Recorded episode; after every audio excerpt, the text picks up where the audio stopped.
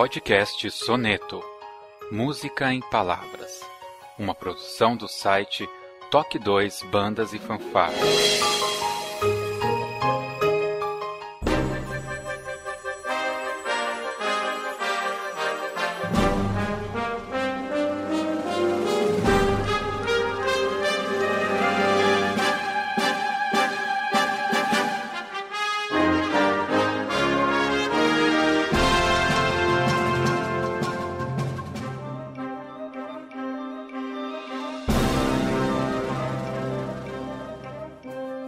Dia, boa tarde, boa noite. Sejam bem-vindos a mais um podcast Toque 2 Bandas e Fanfarras. Este que é mais um da série Soneto, que nós estamos batendo um papo bem bacana aqui com personalidades, com pessoas que trabalham para o meio de bandas e fanfarras, colaboraram de alguma forma. Como é de praxe, hoje é um bate-papo, então nossos amigos maestros não estão presentes, mas hoje eu vou conversar com uma pessoa muito especial, um papo bem bacana, tenho certeza que tem muita coisa para a gente descobrir. A maestrina Célia Bittencourt, da fanfarra do Walter de Caieiras, e eu vou falar só fanfarra do Walter porque eu não sei falar o resto. Olá, maestrina, tudo bom? Bem-vinda. Olá, Josisley. Olá a todos os ouvintes. Muito obrigada por prestigiarem o podcast Toque 2. Valeu, muito obrigado. Já ensina aqui pra gente como que fala o nome da fanfarra. Caramba, que pergunta, hein? Olha, é... muito bem. Aqui a gente costuma falar Walter Weisflog, mas a pronúncia não está correta. Não né? está correta? Não, não está correta, porque é, pelo menos o que a gente já viu, né, já ouviu de, de alemães falando, a pronúncia do, do, do W e do E é, é, diferente disso, né? É mais um Weisflog, né? O E mais como um A, alguma coisa assim, né? Então, assim, mas como nós falamos aqui é Walter Weisflog. Então fica dessa forma, isso é o certo. ah, é fanfarra de Caieiras, vai ter fanfarra sempre, de Caieiras, né? pronto. Vai estar no nosso coração para sempre dessa forma. A Walter de Caieiras, pronto. Então tá bom. Então a gente vai para nossa vírgula sonora. Esse podcast não tem comentários nem leitura de e-mails e a gente já volta com esse bate-papo com a maestrina série.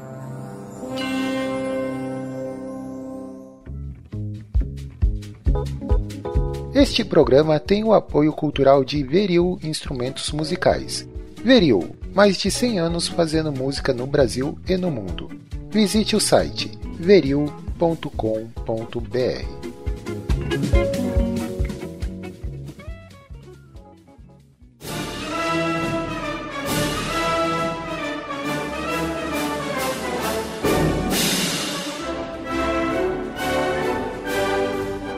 Muito bem, maestrina. Para mim é uma honra estar falando com você.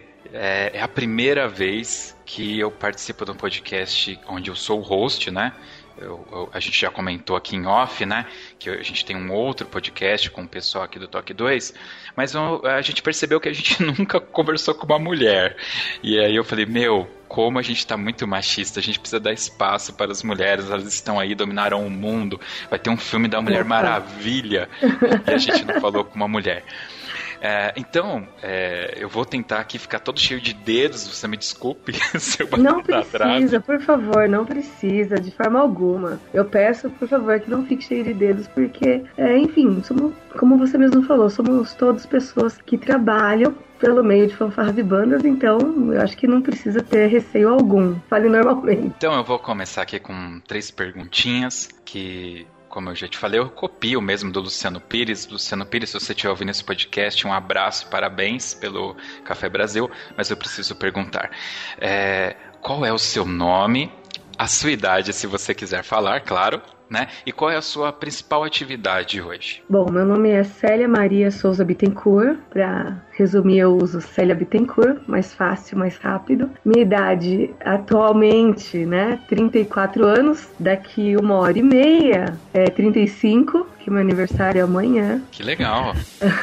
é, e minha atual função é ser maestrina da fanfarra de Caieiras onde eu acabo desenvolvendo também uh, outras funções, funções administrativas também. A gente acaba fazendo de tudo um pouco, né? Aqui em, normalmente está à frente de uma corporação musical, normalmente acaba desenvolvendo outras funções. Bom, eu, eu já quero começar com uma pergunta que é uma dúvida que eu tenho. Você tem algum parentesco com Zilton?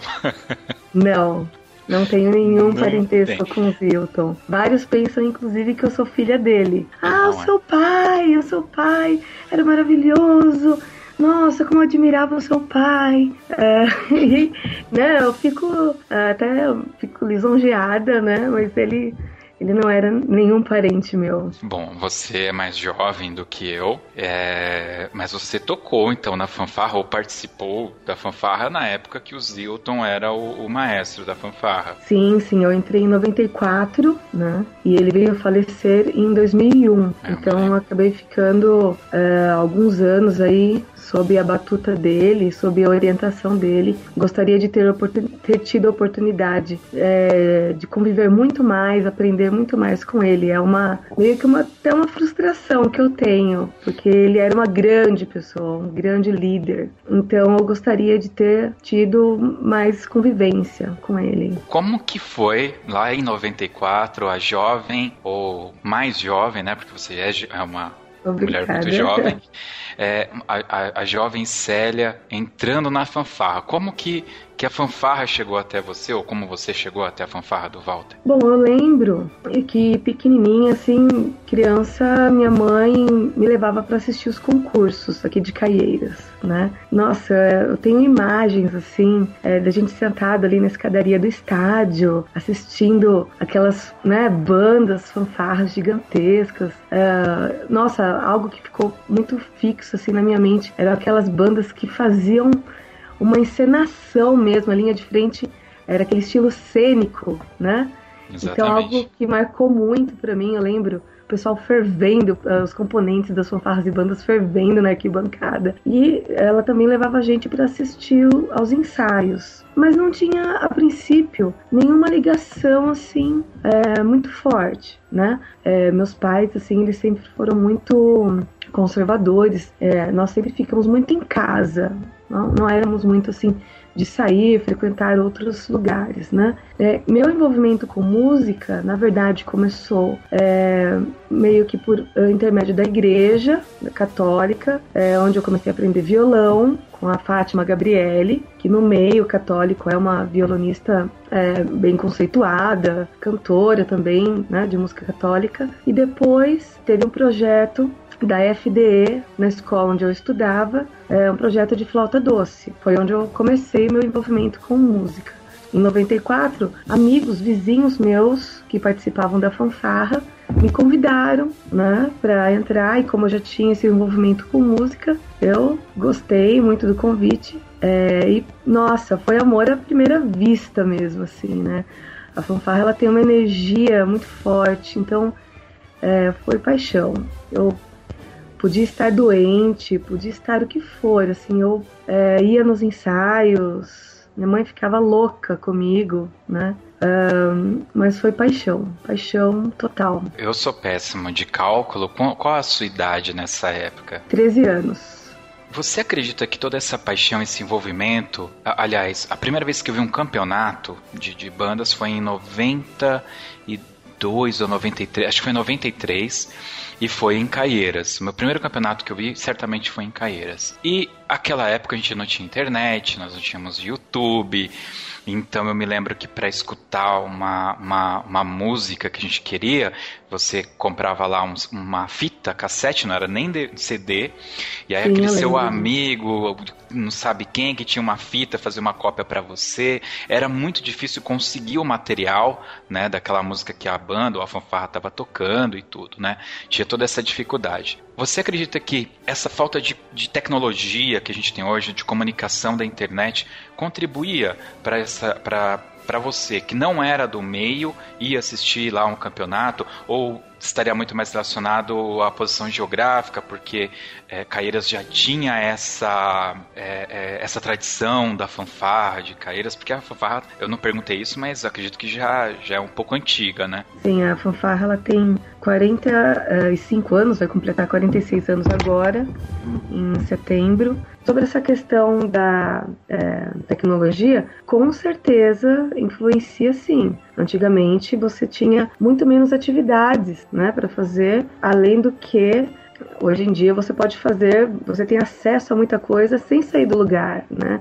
Acesso a vídeos, acesso a conversar com as pessoas, sem sair de casa, acesso a jogos. Isso também de depende, eu acredito, de, do quanto a pessoa está inserida na cultura, na questão cultural. Então, é, quando a pessoa já tem talvez um incentivo da própria família ou da escola ou da comunidade de estar envolvida com, com algo cultural, ela vai valorizar qualquer outra atividade cultural qualquer que seja, né? É claro, se a pessoa é bitolada apenas na questão de tecnologia, na questão de você estar numa rede social, apenas nisso, ela vai descartar todas as outras possibilidades, seja música, seja esporte. Eu acredito que seja isso. Muito bem, aí tá lá a jovenzinha tocando na fanfarra e, e a, acaba tendo essa abertura pro mundo e tal.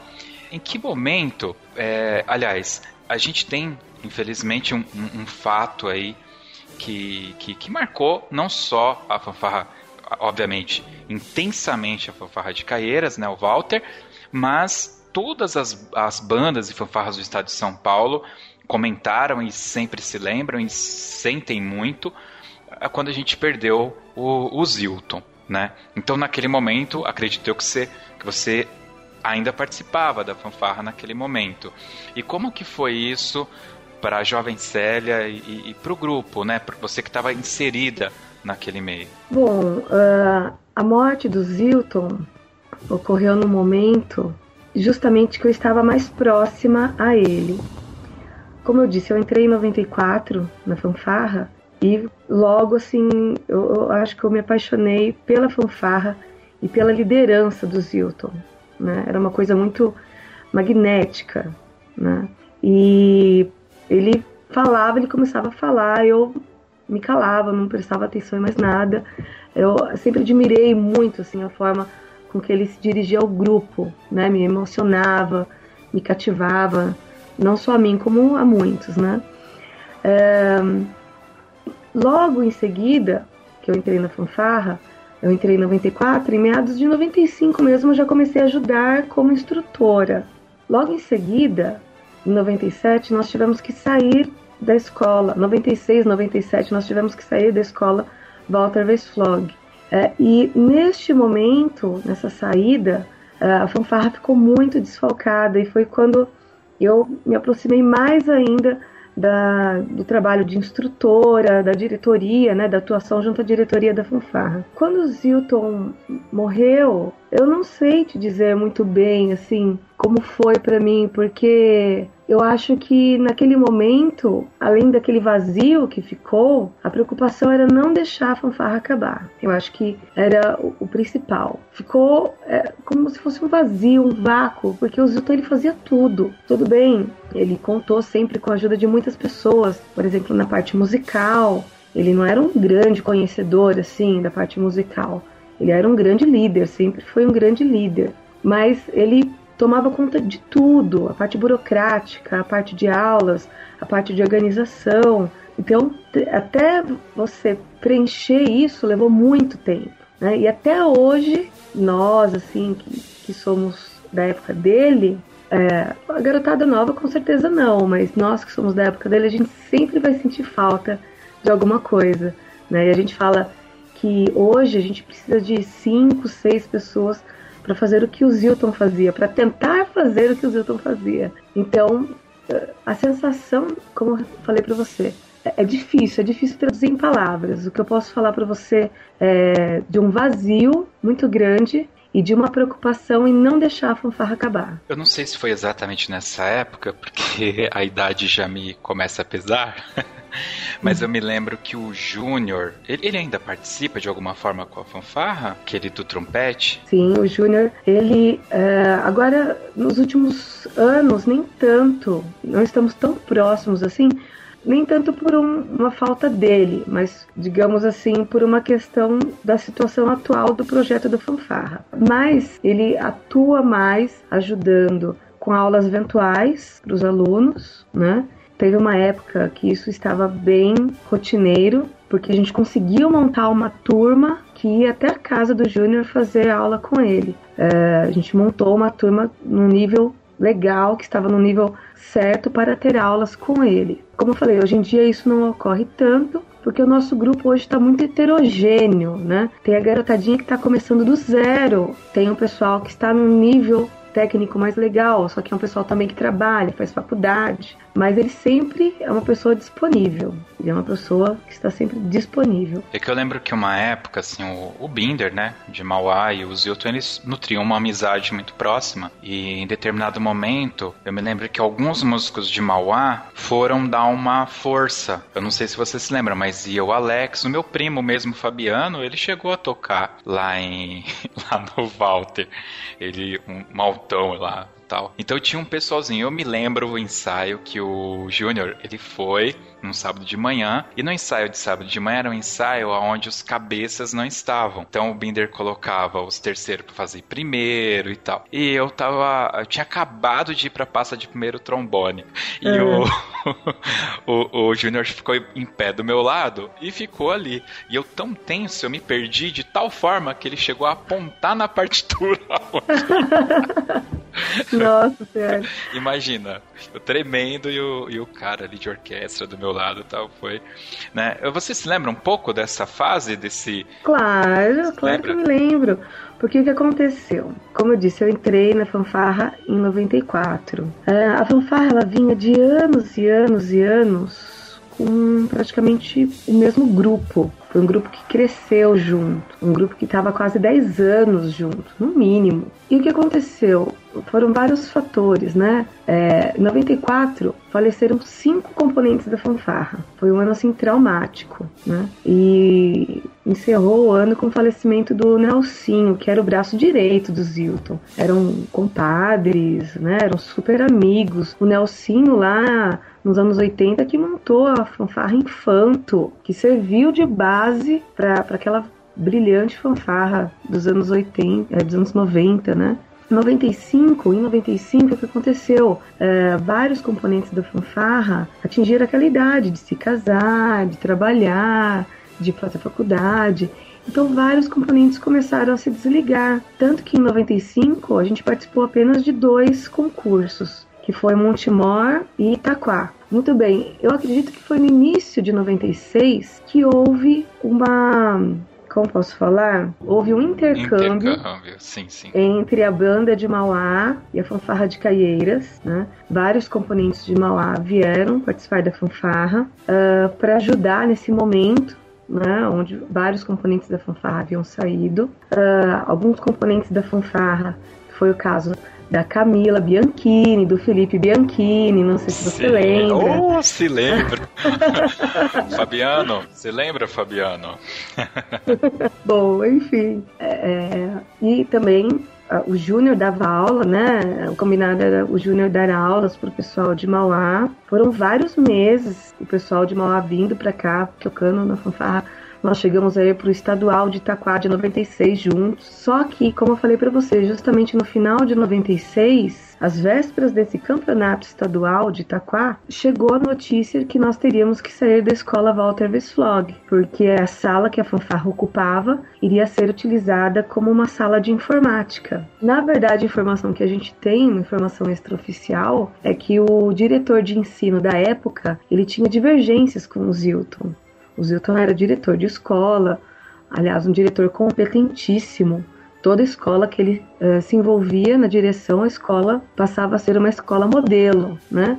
Então foi uma forma que ele conseguiu de atingir o Zilton, né? A gente foi para o estadual de Itaquá despedaçados, com o coração em pedaços, tanto que ao final do estadual, quando a gente recebeu, né, o, o título ali de de campeões estaduais, ninguém mais tinha o que chorar, não tinha mais lágrima para chorar de emoção, porque já tinham sido choradas no dia anterior com a notícia que a gente teria que sair do Walter. E foram meses e meses de luta para tentar reverter essa situação, mas não teve jeito. Em 97, nós tivemos que realmente sair do Walter. Teve uma escola que acolheu a fanfarra, que na época era uma escola estadual e atualmente virou municipal, que é a Escola Joaquim Osório. Nós tínhamos um cubículo para guardar os instrumentos, mas era o que a escola podia oferecer para nós. E cada parte do material da fanfarra foi para um lugar. Os troféus foram para a casa do Vandão, do Vanderlei Cavalaro.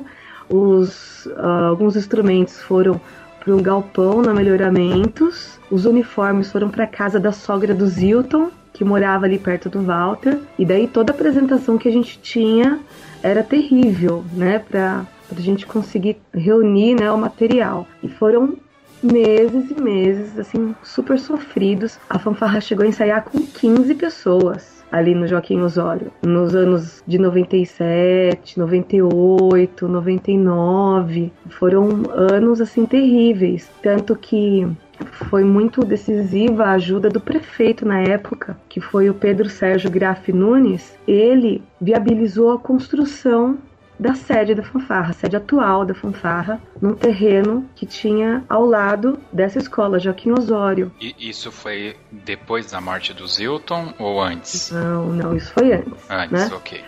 Então, é, vamos lá, como eu falei, em 96, às vésperas do estadual de Itaquá, a gente recebeu a notícia que teríamos que sair do Walter. Em 97, nós efetivamente saímos. No final, eu não tenho certeza agora se foi no final de 97 ou no início de 98, começou a construção da sede da fanfarra ao lado da escola Joaquim Osório, que era onde a gente estava ensaiando. Em 98, em dezembro de 98, a sede foi inaugurada. E eu lembro que na inauguração da sede, que foi justamente no aniversário de Caieiras, teve um desfile cívico e após o desfile cívico teve a inauguração da sede da fanfarra. E nós temos a filmagem desses momentos que antecedem a apresentação da fanfarra. O Zilton ele sempre foi uma pessoa assim de momentos antes de qualquer concurso, qualquer apresentação, reunia a fanfarra e passava uma mensagem de motivação, de energia. E naquele dia ele estava tão esgotado que ele falou: Olha, hoje eu preciso de vocês.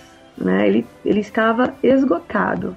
Uh, e o Zilton, isso, isso foi em 98, o Zilton faleceu três anos depois, né? Ele faleceu em 2001 e ele faleceu assim num processo de reconstrução da fanfarra, né? Porque como eu falei, nessa época, meados aí de 98, 99, a fanfarra estava bem pequena, estava bem diferente do que ela tinha sido anos atrás. Foram anos bem sofridos, né? Anos que que o Zilton ele contava com pouquíssimas pessoas ali na fanfarra uh, ao lado dele para desenvolver o, trabalho. Né? Foi um momento que ele, eu acredito que ele se desgastou muito emocionalmente, é, aqueles momentos que acho que todo líder passa, aqueles momentos que de teste mesmo. Só pra gente passar uma, uma régua, que essa história ela é uma história muito triste, é, eu queria dizer que toda a banda, toda a fanfarra, todo o grupo campeão, ele tem uma história por trás, né? Eu, eu percebo nas suas palavras e, e eu, vocês construindo uma sede, enquanto a gente aqui em Mauá estava perdendo a banda e a gente estava começando a desfilar com calça jeans em camiseta. Então, para você ver, né? Enquanto uma cidade começa a revalorizar, né, a sua entidade, a, a, enxergar na entidade algo cultural, algo de bom, algo construtivo, a gente perdia aqui, porque foi na, bem na troca, né, dos governos. Só para fazer uma referência, né, a gente acaba citando muito Mauá, mas em 2004, que foi o último campeonato nacional que eu participei, a gente disputou contra o João 23 e foi o último campeonato deles também. Eu me lembro que eles saíram dali e os instrumentos que, que, que não eram do colégio já foram, né, para casa dos músicos. Então, toda e eles eram sim uma banda campeã também. Então você vê que todo o grupo relevante tem uma história por trás e de luta, de vontade de fazer acontecer, né? E o Walter é uma dessas também, com vários agravantes, claro. Mas só pra gente alinhar, você me corrija, mas até para quem não sabe, o Zilton ele não morreu é, é, de causas naturais, né? Foi num acidente de carro. Isso, foi isso, isso mesmo. Foi um acidente de carro. Então foi uma coisa muito trágica, né? Porque ninguém esperava. Eu lembro que nessa época eu trabalhava em São Paulo junto com o Binder, porque o Binder, é, a gente até brincava, né? Ele, ele, ele, ele era contratado para ser maestro da banda e não tinha mais banda, ele tinha que pôr arroz e feijão em casa, uhum. né? Que ele tinha família também. E eu acabei tendo a oportunidade de trabalhar junto com ele. E ele chegou no escritório lá um pouco mais tarde, abriu a porta e falou: Olha, tem uma péssima notícia. Aí me, me deu a notícia do acidente do Zilton, né? E realmente foi uma, uma pena. Então, é aquele baque, né? Não é uma. Você está doente, você vai se preparando, né? A gente tem aquela fé, mas a gente sabe que o pior pode acontecer. E aqui não, você está em casa, de repente recebe um telefonema e fala: Olha essa pessoa que você ama, que, que você admira, não está mais aqui, né? É, exatamente. Foi um baque e naquele momento, como eu falei, foi acho que assim, todo mundo sentiu esse, esse vazio. Acho que, a, o que o mais importante ali daquele momento, por mais talvez erros que tenham sido cometidos na época, né, foram todos na intenção de que a fanfarra não acabasse, que, que, assim, que todo o trabalho que o Zilton tinha realizado até então não tivesse sido em vão. Não só ele, mas também outras pessoas que já haviam passado pela fanfarra. Então eu lembro que logo após o falecimento dele, havia uma apresentação na freguesia do Ó. Ele faleceu em agosto, a apresentação era em setembro, e a gente foi para aquela apresentação. É uma coisa de louco, assim, o pessoal tudo quebrado emocionalmente, mas nós fomos, a diretoria na época, nessa pegada assim de não deixar acabar. Vários componentes que não estavam mais frequentando os ensaios voltaram a frequentar, né? É, a fanfarra voltou a ficar, inclusive, grande, uh, tanto que em 2002 a gente participou do, do campeonato estadual em Ribeirão Preto e participamos uh, de cristais paulistas, né, do concurso de cristais paulistas. É, a fanfarra até estava boa, assim, estava grande. E olha só como são as coisas, né? Uh, desde 96 a fanfarra não participava de nenhum concurso. Precisou o Zilton morrer para alguns componentes voltarem, o trabalho criar mais força e a fanfarra voltar a participar de, de concursos. Quando o Zilton morreu em 2001, a gente vinha num processo de formar muita gente nova. A gente havia começado né, um, um projeto de, de divulgação da fanfarra, de formação de novos alunos, mas era tudo garotada nova. Tanto que eu lembro que a gente participou é, daquele festival que tinha lá em Cidade Ademar, acho que foi em 99, em 2000 ou 2000 e 2001. É, Mauá, inclusive, participou também, né? Foi, foi. Eu me lembro, né? Roubaram meu carro. Nossa, que horror! É, com troféu dentro ainda. A gente teve que pagar Nossa. depois um troféu para pro, pro pessoal lá. Era fanfarra Agulhas Negras, né? Se não me engano. Águias. Águias, Águias Negras, isso. Águias Negras. É. Bom, enfim, mas como eu falei, a fanfarra, é, quando o Zilton faleceu, tava grande, mas era muita molecada, né? Era muita garotada. Com o falecimento dele, muitas pessoas voltaram uh, com essa preocupação de manter né, a fanfarra viva. E acabou que a fanfarra acabou indo para concurso. Nós ficamos em terceiro lugar naquele ano. Foi até um resultado bom. A gente só não foi para o nacional, que se eu não me engano foi em Campo de Goitacazes, né? Não tenho certeza. Foi em alguma cidade do Rio naquele ano, por questão de do custo, mas a fanfarra estava boa.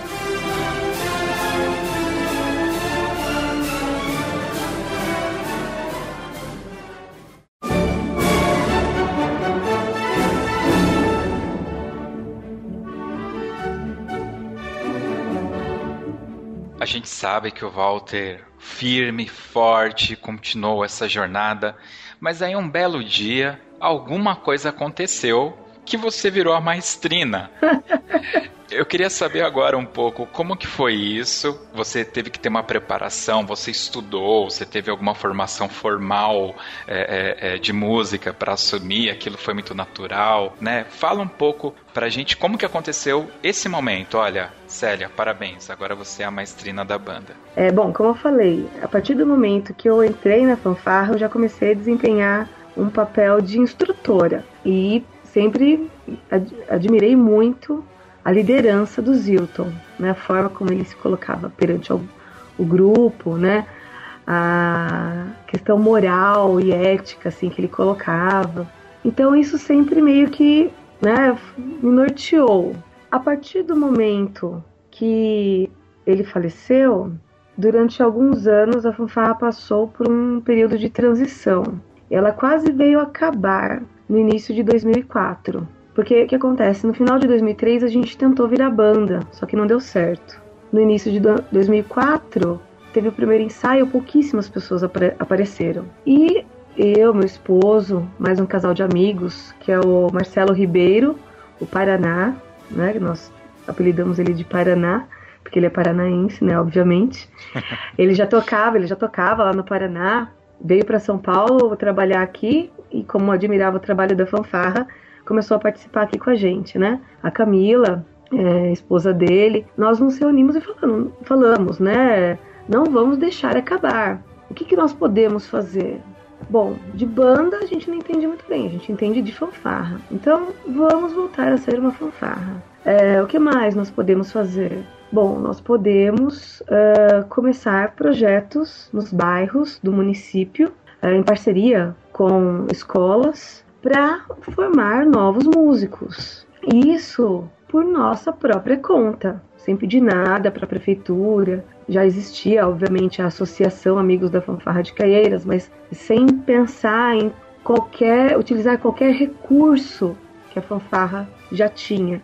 É, porque a gente queria, como se fala, investir na fanfarra. A gente não queria tirar nenhum recurso que ela tivesse. Nós queríamos aumentar né, os recursos dela, tanto é, humanos quanto financeiros. Né? Muito bem.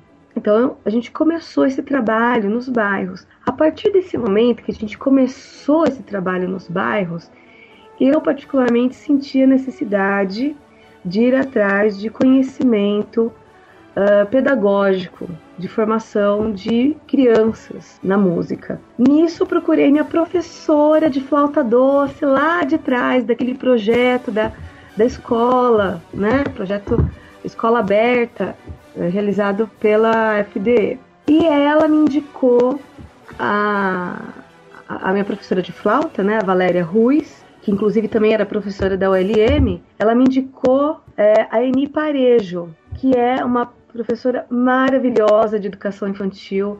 Ela tem o ateliê dela, ela tem os cursos próprios do ateliê dela. Eu fui atrás e comecei a fazer os cursos do ateliê da, da Parejo.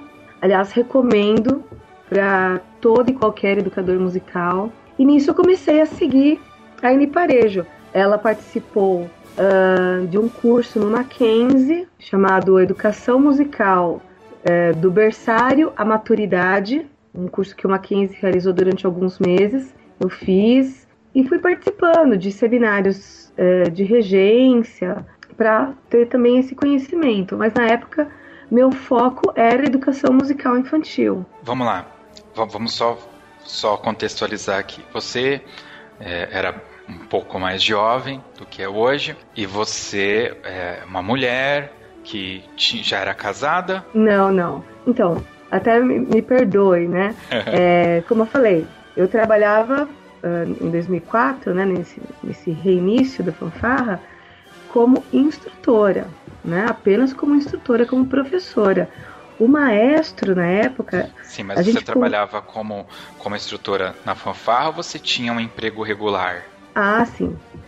Uh, na época eu trabalhava com informática, Josilei. Na verdade, minha formação, minha formação acadêmica mesmo é analista de sistemas. Olha eu trabalhei durante 10 anos como analista de sistemas. É uma coisa assim tão longe que eu acho que já até deletei assim da, da, da, do meu histórico, é, digamos, é, né? Temos aqui então dois analistas de sistemas conversando, tá? Exato. Não, sabe o que eu acho legal? É que eu trabalhei mais na área de automação industrial, uhum. né? O Juninho do João de Deus, ele trabalha exatamente com o mesmo software que eu trabalhava na época. O Juninho, ele também, ele é programador da área de automação industrial e regente né, de uma corporação. Então eu acho isso uma super coincidência. Não, né? é incrível. Então, bom, enfim, você tinha, creio eu, os seus sonhos pessoais de eventualmente querer ter uma família ou não. Estou aqui loucubrando, claro, né? Não, Mas você olha... quer ter a sua casa, você quer ter seu carro, você quer ter o seu filho, você quer viajar, você... enfim, você tem os seus sonhos. E tem o lance da fanfarra, que é aquele negócio que a gente tem o um coração ali, pelo menos é assim que funciona comigo. É, eu prefiro ir pro ensaio da banda do que ir pra praia. Né? Como que Olha, foi convergir isso, uh, o, o, seu gosto pessoal com esse amor incondicional pela fanfarra, olha, né? Josley, a fanfarra, olha, eu posso dizer que ela, assim, é, é, é até difícil mesmo falar isso, né? Mas muitas vezes a fanfarra esteve acima de muitas coisas na minha vida.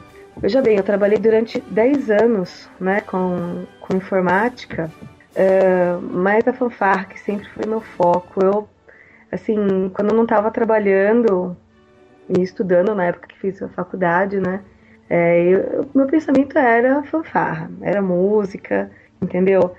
Assim, quando, por exemplo, me lembro claramente a época que eu tive que fazer meu TCC da, da faculdade, e tive que ficar alguns meses sem participar do ensaio da fanfarra. Nossa, eu tava lá na reunião do TCC, eu chorava, uma coisa de doido. Então, a fanfarra sempre foi quase que uma prioridade para mim. Mas voltando à sua pergunta, né, como eu vinha assumir a regência da fanfarra, como foi em 2004, quando a gente assumiu os projetos, né, de, nos bairros, eu comecei a buscar conhecimento nessa parte pedagógica. Né? E o maestro da fanfarra na época era o José Branco Zuglian. Nós convidamos ele, que foi uma pessoa que sempre esteve ao lado do Zilton, né? Nós convidamos ele para assumir a regência da fanfarra. Só que ele era uma pessoa de muita idade. É, teve, chegou no momento, né, que ele não conseguia mais até acompanhar a fanfarra, assim, na marcha, né, dar os comandos ali e tal. Ficava muito desgastante para ele. E ele mesmo veio a se manifestar né, sobre isso. E isso foi em 2007. E na época é, nós tínhamos a diretoria da fanfarra, sendo os mais atuantes, como eu falei, eu, o Renato, o Marcelo Ribeiro e a Camila. E nós ficamos, olha, alguém vai ter que assumir a regência da fanfarra. E como eu já tinha ido atrás desse conhecimento mais técnico, é, pedagógico, de regência, né? a, acabou vindo parar na minha mão isso. Né? Então foi um processo muito natural. Eu não posso dizer para você que foi algo que eu sonhei, mas acabou acontecendo de forma muito natural. Não tem jeito, eh, a gente tem que falar nisso, como, como eu, a gente já falou aqui, né? Você faz parte de uma, entre aspas, minoria. Na minha opinião, a, o ambiente de bandas e fanfarras, ele é um ambiente ele não tem espaço para preconceitos e ele é um ambiente que a minha vivência no meio nunca nunca veio à tona esse tipo de discussão. Vou, vou dar exemplos. Nós temos muitos muitos mor, mores, ou não sei se isso é o, é o plural de mor. Eu fico sempre em dúvida também. Mor ou mores, enfim, mas muitos são homossexuais assumidos. Uh, nós temos negros, nós temos brancos, nós temos pobres, uh, em toda a classe social. Uh, e hoje em dia, na, na, região Nordeste principalmente, como o Fabiano sempre me fala, existe uma nova categoria que eles chamam de balizadores, que é a, a baliza, a figura da baliza, só que masculina. E, obviamente, são homossexuais e tal. Mas eu me lembro que na minha nos anos que eu toquei na bandalheira, não era algo que a gente discutia. Nunca teve aquela piadinha do cara ser gay do, da menina ser lésbica. A gente nunca entrou neste contexto, né? Era uma relação de muita amizade, uma relação de muito próxima. Nós tínhamos muitos amigos que viviam em, em, em bairros que a gente sabe que são bairros ruins mesmo de Mauá, né, com falta de recursos e tal. Mas essas discussões nunca vieram à tona. Era sempre o nosso amigo que estava ali, a gente compartilhava aqueles momentos. Era uma família que não tinha espaço para esse tipo de coisa. Agora, eu me lembro também, nessa época, que existia uma maestrina, é, mil perdões porque eu não vou lembrar o nome dela, mas ela Cristina era... Kaiser? Ela mesma, ela era regente do Jardim São Paulo, acredito eu. Exato. Isso. Né? E eu, assim, quando a gente comentava, a gente gostava muito assim, que ela tinha um gosto muito peculiar pro, pro, pro, repertório que eles tocavam e a gente adorava, né? Eu lembro, uhum. a última vez que eu vi ela regendo foi em 2003, se não me falha a memória, num campeonato de Santa Isabel, Vila Santa Isabel, não, no, não na, na cidade, é. e eles tocaram um tema do Frankenstein e eu pirei naquilo, achei fantástico. É, então ela gostava dessas músicas tensas, essas músicas, né, assim e tal, então... Mas, enfim, você é mulher e você acabou de me falar que tinha um senhor que estava ali na frente, a figura do homem, patriarca e tal, e de repente está uma moça delicada, é, com cabelo arrumado, é, enfim, feminina, e agora eu tenho que é, é, seguir a regência dessa mulher, quem ela está pensando que é e tal. Então eu queria que, se possível, você fizesse justamente esse comentário, né, nessa linha, de, dessa linha da, da, da da, desse preconceito que do meu ponto de vista não existia, pelo menos no grupo que a gente que eu participava, que eu estava mais próximo, e a sua dificuldade ou não, né, de subir em cima do palanque lá do, do pódio e reger a fanfarra.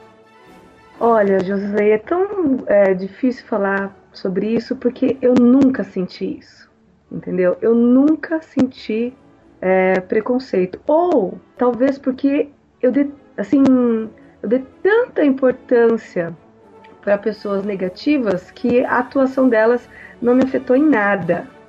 Entendeu? Talvez isso, eu não percebi, porque talvez eu tenha um filtro, né? Um ouvido seletivo, e eu simplesmente ignorei, porque, poxa, se a gente tem consciência que a gente está fazendo o nosso melhor, que a gente está fazendo uma coisa boa, a gente não deve se deixar se abater nunca, né? A gente não deve deixar se abater nunca.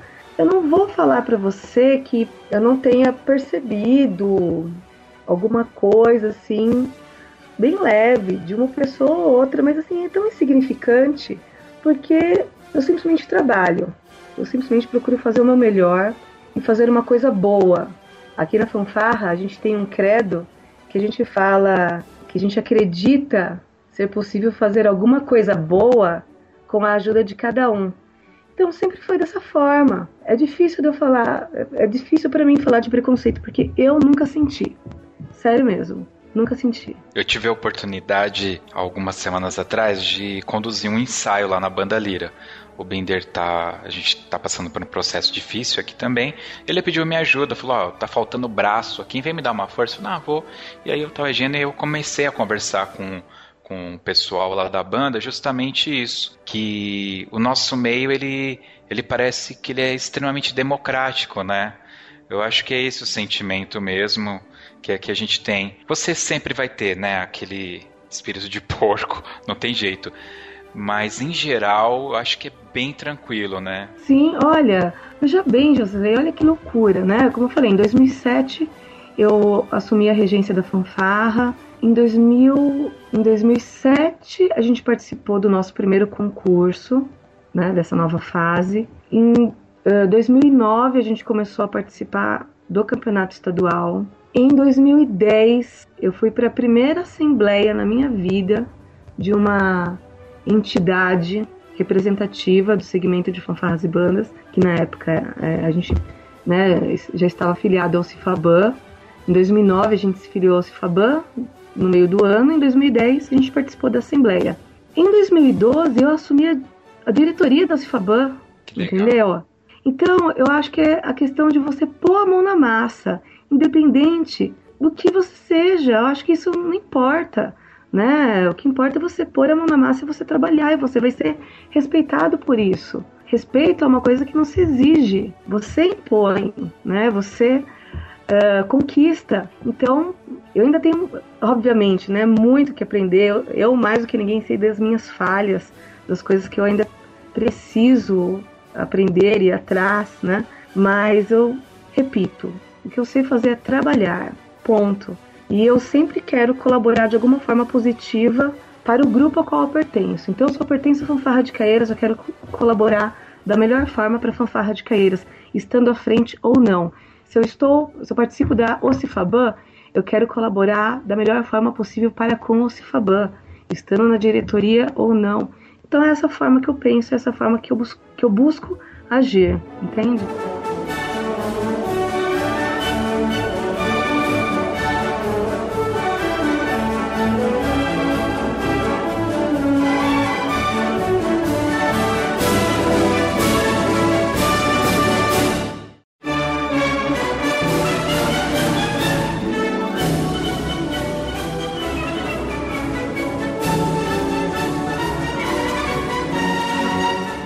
Qual foi a sensação depois de tudo isso que a gente falou? Chegou o grande dia. Você vai reger a fanfarra em um campeonato. Então, a gente está saindo lá de 94, sua mãe levando você para assistir o campeonato lá de Caieiras. Você nem fazia parte daquilo e de repente você está à frente de um grupo. E aí, como que foi? Nossa, foi, olha só, foi muito emocionante. Até mesmo porque a fanfarra se superou. Mas eu olho o vídeo da minha regência é péssimo. Eu dou risada demais. É muito ruim, pelo amor de Deus. Né? É, é, eu, não, eu não olhava pros, pros músicos, né? Eu olhava mais, sei lá, para cima, pro céu, não sei. Eu sei que é, há uns dois anos atrás a gente teve encontro de ex-componentes na fanfarra, né? E daí a gente passou vários vídeos antigos, né? década de 80, década de 90, e foi vindo até chegar em 2007 na minha primeira regência de concurso. Eu dei tanta risada, eu chorei de rir, aquele negócio de você rir de si próprio, né? De uma forma positiva, né? Mas assim, como eu falei, foi emocionante. Mas quando eu vejo o vídeo da minha regência em Santa Fé, Mauá estava lá também, inclusive, né, no ano de 2007. Quando eu vejo aquele vídeo, eu dou muita risada. Porque, assim, eu acho que eu melhorei bastante, modéstia à parte, desde aquele dia. Mas olha só que engraçado, Josisley. Pra mim, a escalada é muito mais importante. Quando chega ali na hora, eu sempre fico muito emocionada, né? Dá aquele frio na barriga. Mas tudo que a gente passou para chegar até ali, para mim é muito mais importante. Quando acaba, quando a gente toca, eu só quero saber se a gente foi bem para nós mesmos, entendeu? E ponto. O resultado ali do concurso é uma consequência, é um mero detalhe, porque aí é com a organização do concurso. Se nós fomos merecedores da, do, do, título, aí é uma questão da, da, da comissão julgadora, da comissão avaliadora da organização do evento. Se por acaso alguma coisa ficar contraditória, não vai ficar feio pra gente, vai ficar feio pra organização do evento. Então isso é um mero detalhe.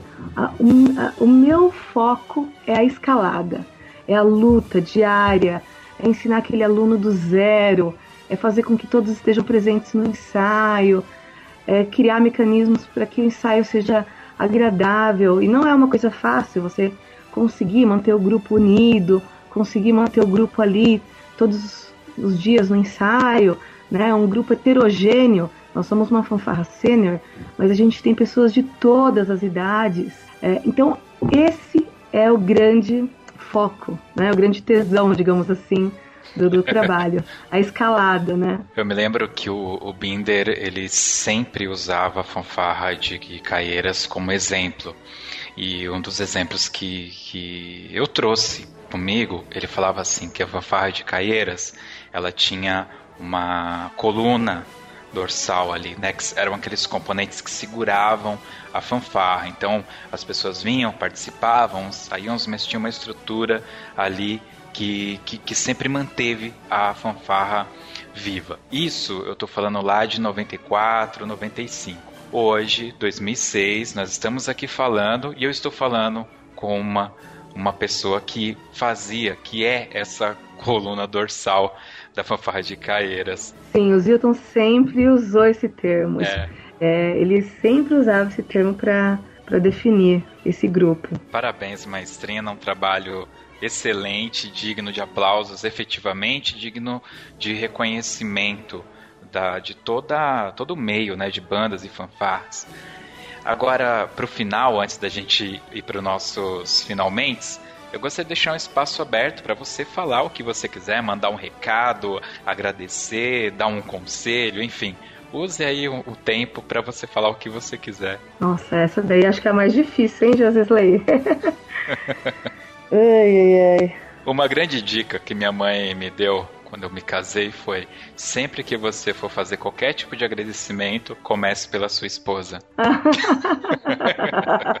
Nossa, isso evita grandes problemas, Sim, né? Sim, e na realidade a nossa família, né, de quem, quem gosta de banda, vive no meio de banda e fanfarra, é, a família acaba sendo impactada, né? No caso, a minha esposa, ela toca, mas ela não tá participando ultimamente, até por causa da bebê, mas é, é, a família acaba sofrendo, né? Se não, se não tá inserido no meio, acaba sofrendo um pouco. Olha, a minha atuação só é possível com certeza, porque o Renato está sempre junto comigo. Uh, na verdade, como eu falei para você, nós somos um grupo de algumas pessoas que busca fazer o que o Zilton fazia, né? O que uma pessoa só fazia. Bom, eu gostaria de agradecer uh, e parabenizar toda a equipe da Fanfarra, a diretoria, na pessoa do Renato Mazeviero, que é meu esposo, meu fiel parceiro. Sem ele, com certeza, não seria possível, porque eu acho que a gente se completa muito, né? Justamente os pontos que eu não tenho tanta desenvoltura, ele atua. E, claro, né, tem outras pessoas também no grupo. Eh, eu posso falar da parte musical, o Marcelo Ribeiro, grande parceiro também. Fanfarra não estaria no nível técnico que está se não fosse ele. E todos os demais instrutores da fanfarra, que fazem um trabalho maravilhoso, com muita dedicação. Agradecer a todos os componentes da fanfarra, os pais e os amigos da fanfarra, todos aqueles que torcem por nós, que direcionam pensamento positivo pra gente, né? Todos, todas essas pessoas são muito importantes. E, claro, até mesmo por conta da história da fanfarra, né? É, a fanfarra de Caeiras que perdeu o nosso grande líder, o fundador, o nosso mestre, o nosso professor, Zilton Bicudo, e graças ao empenho não só nosso, como de várias pessoas, foi possível continuar a trajetória da fanfarra. Eu peço que não somente os maestros, os dirigentes, mas os componentes das fanfarras, das bandas, tomem consciência de que eles também são responsáveis por essa continuidade, de zelar sempre pelo funcionamento da corporação, não deixar que acabe, por mais que tenham dificuldades, né? É, você mesmo citou é, algumas coisas pelas quais a banda de Mauá passou e vem passando, né? Continua passando, né? Não é fácil. Então tem que ter muita força, muita dedicação para manter. Não pode deixar acabar. Tem que ter força, tem que ter perseverança, porque vale a pena, sempre. Mas,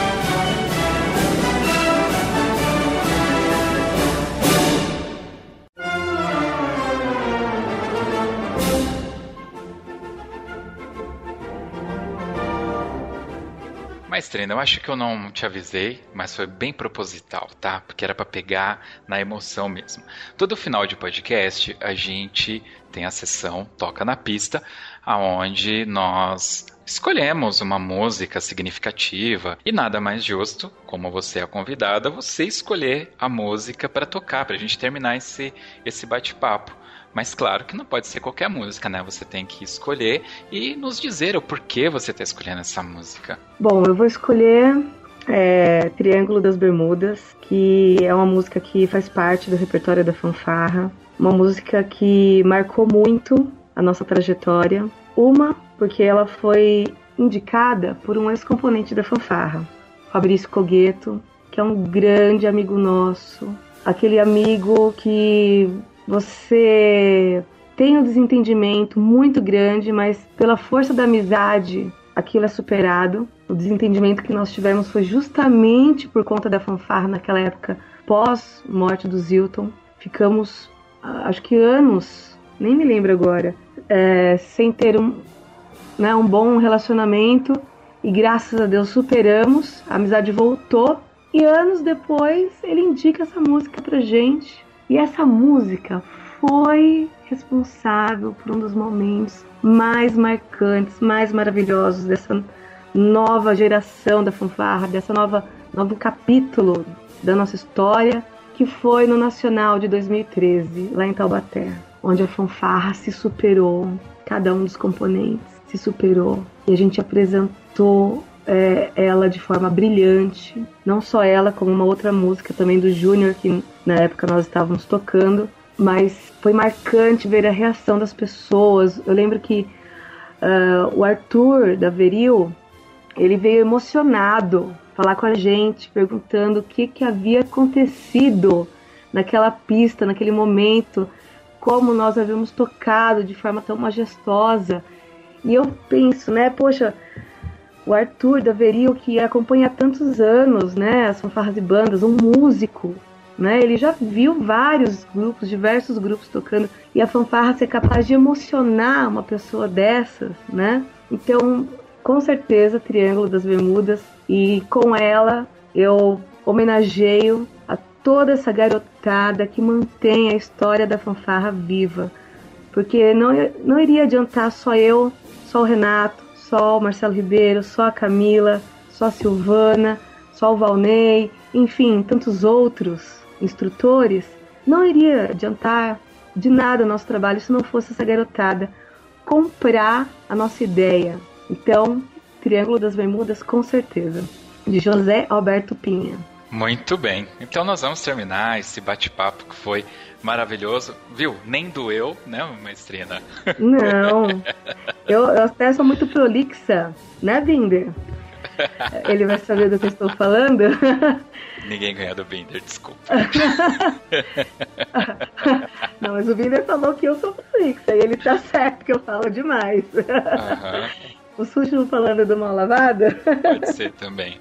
Pode ser também. Acho que músico, maestro é prolixo. Então nós vamos terminando aqui esse bate-papo fenomenal, que a gente conheceu um pouco mais sobre a história da fanfarra do Walter e da maestrina, essa mulher fantástica que está ali à frente desse projeto que é fantástico. E vamos escutar então Triângulo das Bermudas. Muito obrigado, maestrina, e até o próximo podcast Toque 2.